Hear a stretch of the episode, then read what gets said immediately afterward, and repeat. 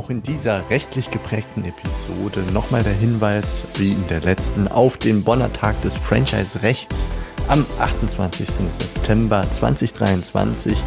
Wie der Name schon sagt, in Bonn eine kostenfreie Veranstaltung für euch, liebe Franchise-Geber und Franchise-Manager. Und wir als Medienpartner sind gerne dabei und machen darauf aufmerksam. Ist, glaube ich, eine wunderbare Veranstaltung für euch, um ein paar rechtliche Updates im Franchising abzuholen und gleichzeitig ja sich einfach weiterzubilden, weiterzuentwickeln und das Ganze garniert mit einer Prise Humor Hallo, liebe Franchise-Geber und Franchise-Manager. Willkommen zu einer neuen Folge hier im Franchise-Universum Podcast, hier aus Bonn heute. Ich bin wieder bei Andreas Frings, den ihr schon kennt, von Busse und Miesen als Rechtsanwalt für Franchise-Geber tätig. Und Andreas, herzlich willkommen erstmal in meinem Podcast. Vielen Dank. Hallo Steffen, schön, dass du da bist. Und ja, ich danke für die Einladung. Und du hast noch dazu ein ähm, interessantes Thema mitgebracht, nämlich inwiefern von Vertragsseite her Franchise-Nehmer, die ausscheiden aus dem Vertrag, noch richtig Kritik üben dürfen oder wo man die Kritik ein bisschen ausbremsen kann. Und dazu hast du ein paar Gedanken mitgebracht auf Basis eines BGH-Urteils, das mit Franchise überhaupt gar nichts am Hut hat. Hallo und willkommen zu einer neuen Episode im Franchise-Universum Podcast für euch in den Systemzentralen. Mein Name ist Steffen Kessler und ich helfe euch, die passenden Menschen zu finden und von euch zu überzeugen, um sie dann zu erfolgreichen und das ist mir wichtig, zufriedenen Franchise-Partnern zu machen. In meinen Worten heißt das, indem wir unser Glück mit anderen teilen. Viel Spaß mit dem kommenden Impuls. Ich wurde aufmerksam auf ein Urteil des Bundesgerichtshofs, in dem es um die Bewertung eines Online-Kaufs ging. Die Bewertung war relativ kurz, die lautete nämlich einfach Ware gut, Versandkosten Wucher.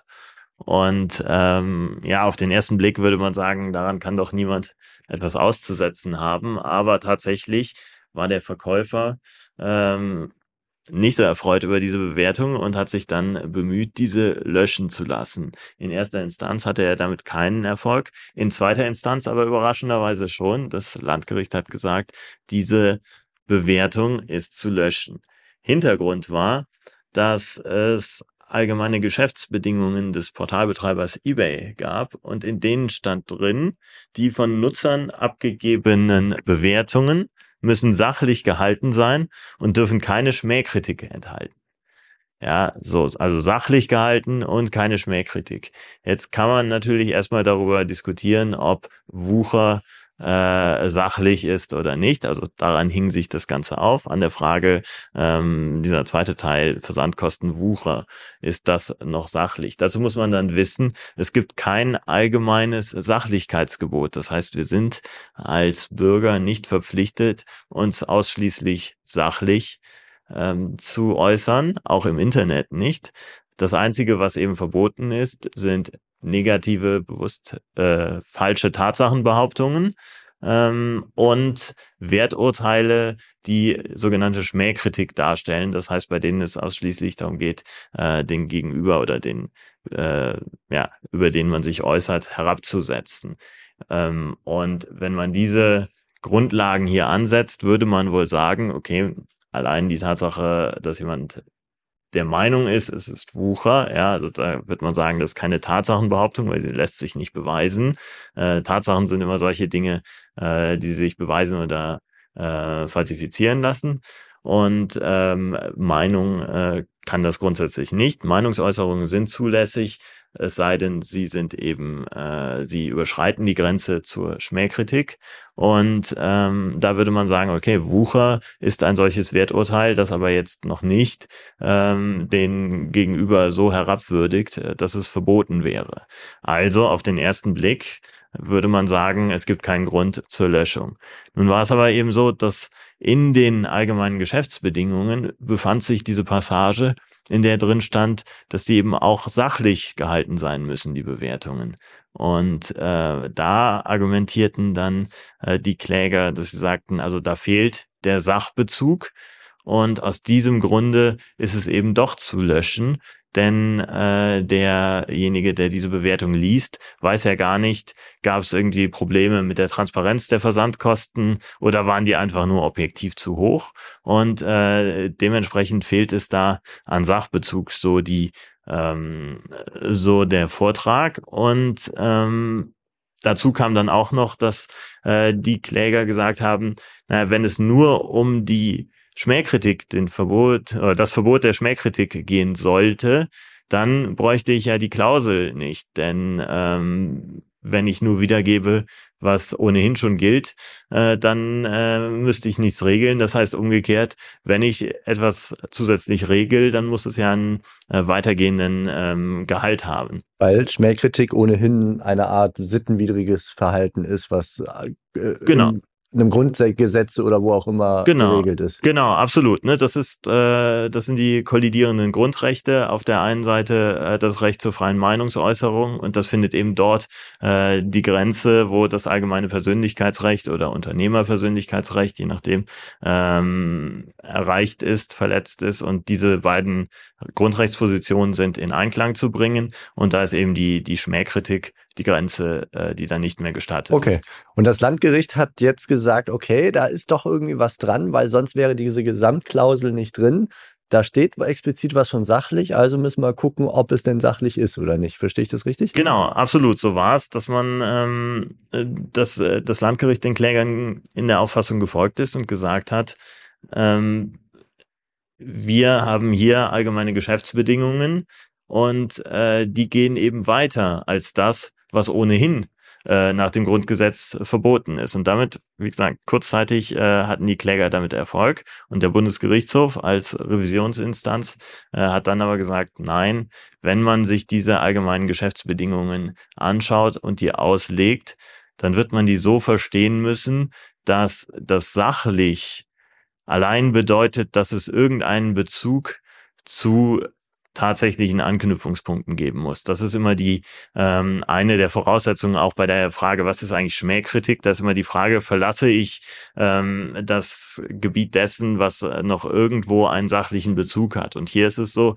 ähm, der sachliche Bezug ist ja ohne Frage da, denn es gab Versandkosten und der Bundesgerichtshof hat dann gesagt, ähm, darüber, einen darüber hinausgehenden Wertungsgehalt dieser allgemeinen Geschäftsbedingungen kann man denen nicht entnehmen, denn ansonsten würden die ja über das hinausgehen, was ähm, was das Grundgesetz an allgemeiner Meinungsfreiheit garantiert. Und ähm, ja, dann wären sie im Zweifel unangemessen benachteiligend. Ähm, das heißt, äh, eine Regelung zugunsten des Persönlichkeitsrechts desjenigen, der bewertet worden ist, äh, ist in dieser Form damit nicht verbunden. Ähm, das wird man der Klausel in dieser Form nicht entnehmen können. Okay, also im Grunde hat der, der kritisiert hat, ist da, hat er an der Stelle Recht gekriegt vom BGH und der, der das nicht wollte, der das rauslöschen wollte aus dem Internet, der durfte das so jetzt nicht durchsetzen, laut BGH. Ganz genau, genau. Der Entfernungsanspruch, äh, dem wurde dann nicht stattgegeben. Mhm. Okay, dann lass uns mal überlegen, was das fürs Franchise bedeuten darf. Denn ähm, das, was dort die AGBs waren, sind bei uns dann in der Regel die Franchise-Verträge. Und auch dort ist das Üben von Kritik häufig zumindest geregelt für den Zeitpunkt, wenn der Franchise-Nehmer ausgestiegen ist oder ausgestiegen wurde im Zweifelsfall. Was sind so typische Regelungen im Franchise-Vertrag? Genau, absolut. Also erstmal äh, völlig richtig. Unsere allgemeinen Geschäftsbedingungen sind der Franchise-Vertrag. Der Franchise-Vertrag ist ein äh, vorformuliertes Vertragswerk, das für eine Vielzahl von äh, Fällen vorformuliert ist. Und aus diesem Grund äh, findet darauf auch ähm, die sogenannte Inhaltskontrolle äh, von allgemeinen Geschäftsbedingungen Anwendung. Das bedeutet, ähm, dass besonders genau geschaut wird, ob die Regelungen, die der Vertrag enthält, äh, eine Vertragspartei, also in der Regel dann die den Franchise-Nehmer unangemessen benachteiligen. Und ähm, da gibt es häufig dann auch Regelungen, die sagen, wenn dieser Vertrag endet, werden wir negative Äußerungen übereinander unterlassen oder der Franchise-Nehmer unterlässt es, ähm, sich negativ wertend über das System äh, zu äußern, denn das äh, ist ja immer wieder äh, ein Thema, ne? dass äh, gerade wenn die äh, Vertragsbeziehung endet, dann ähm, ja, gibt es genug Fälle, in denen das eben nicht einvernehmlich passiert. Und gerade die sind ja relevant, denn wenn alles wunderbar ist, dann äh, gibt es den Bedarf für die Klausel äh, am Ende auch nicht. Und da wird man sich dann genau anschauen müssen, gehe ich eigentlich mit dieser Klausel über dasjenige hinaus, äh, was die grundgesetzlich vereinbarte Meinungsfreiheit äh, umfasst. Und wenn ich das tue, ist meine Klausel dann so transparent, dass mein Gegenüber genau weiß, was darf er, was darf er nicht. Und ähm, ja, das ist letztlich der, oder das BGH-Urteil ist der Impuls, wo man sich ja nochmal anschauen könnte, was steht eigentlich in meinem Vertrag ähm, und äh, muss ich das konkretisieren. Wie ist dein Gefühl? Macht diese Klausel denn dann Sinn oder ist das Grundgesetz sowieso dann der Orientierungspunkt? Die Klausel macht aus meiner Sicht Sinn, immer noch, denn zum einen ist ja gar nicht gesagt, dass, äh, dass ich eins zu eins das, was jetzt für eine eBay-Bewertung gilt, auf, äh, auf den Franchise-Vertrag übertragen lässt. Gerade wenn ich eben hingehe und möglichst genau beschreibe, äh, welches Verhalten denn zu unterlassen ist. Ne? Und deswegen eine solche Klausel macht weiterhin äh, absolut Sinn. Der Bedarf ist ja auch schlichtweg da, dass man sich darüber verständigt. Ähm, aber ihr ist vielleicht nochmal Aufmerksamkeit. Ja, okay. Also ich nehme mit, es ist äh, nicht ganz einfach, es so zu regeln, dass man hinterher den unzufriedenen Franchise-Nehmer auch wirklich eingebremst kriegt. Mhm. Nichtsdestotrotz sollte man entsprechende Klauseln reinnehmen, die versuchen, das klar sachlich zu definieren, damit man dann im Fall der Fälle auch ähm, Anknüpfungspunkte hat weil sonst man sich wirklich nur noch auf die Sittenwidrigkeit und das Grundgesetz beziehen kann. So hat man zumindest Orientierungspunkte im Vertrag, mit denen man argumentieren kann, falls man vor Gericht zum Beispiel argumentieren muss. Das ist jetzt meine Interpretation. Mhm. Genau. Daraus. Ja, absolut richtig. Äh, und eben auch, wenn es nicht vor Gericht geht, schlichtweg als äh, Handlungsanweisung äh, oder als äh, für den Franchise-Nehmer. Ne? Denn wenn es nicht im Vertrag steht, dann habe ich auch nichts, worauf ich mich berufen kann. Okay, super. Vielen Dank für diesen kleinen Einblick und äh, ja, den Einblick auch in diese kleine Passage, Klausel, wie gehen wir nach Vertragsende mit dem Üben von Kritik um, aus der kleinen Reihe, dass wir die Franchise-Verträge ein bisschen besser verstehen wollen. Danke, Andreas. Danke dir. Das war's für heute von mir hier im Franchise-Universum Podcast.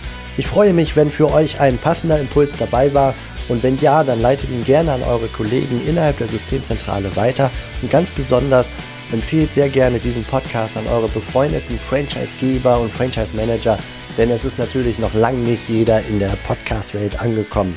Und sehr gerne hinterlasst mir eine nette Bewertung auf iTunes. Das hilft mir, diesen kleinen Nischen-Podcast für die Franchise-Wirtschaft leichter auffindbar zu machen. Ich wünsche euch eine gute Zeit, teilt euer Glück, euer Wissen, euren Erfolg mit euren Franchise-Partnern. In diesem Sinne macht es gut, bis zur nächsten Episode. Ciao.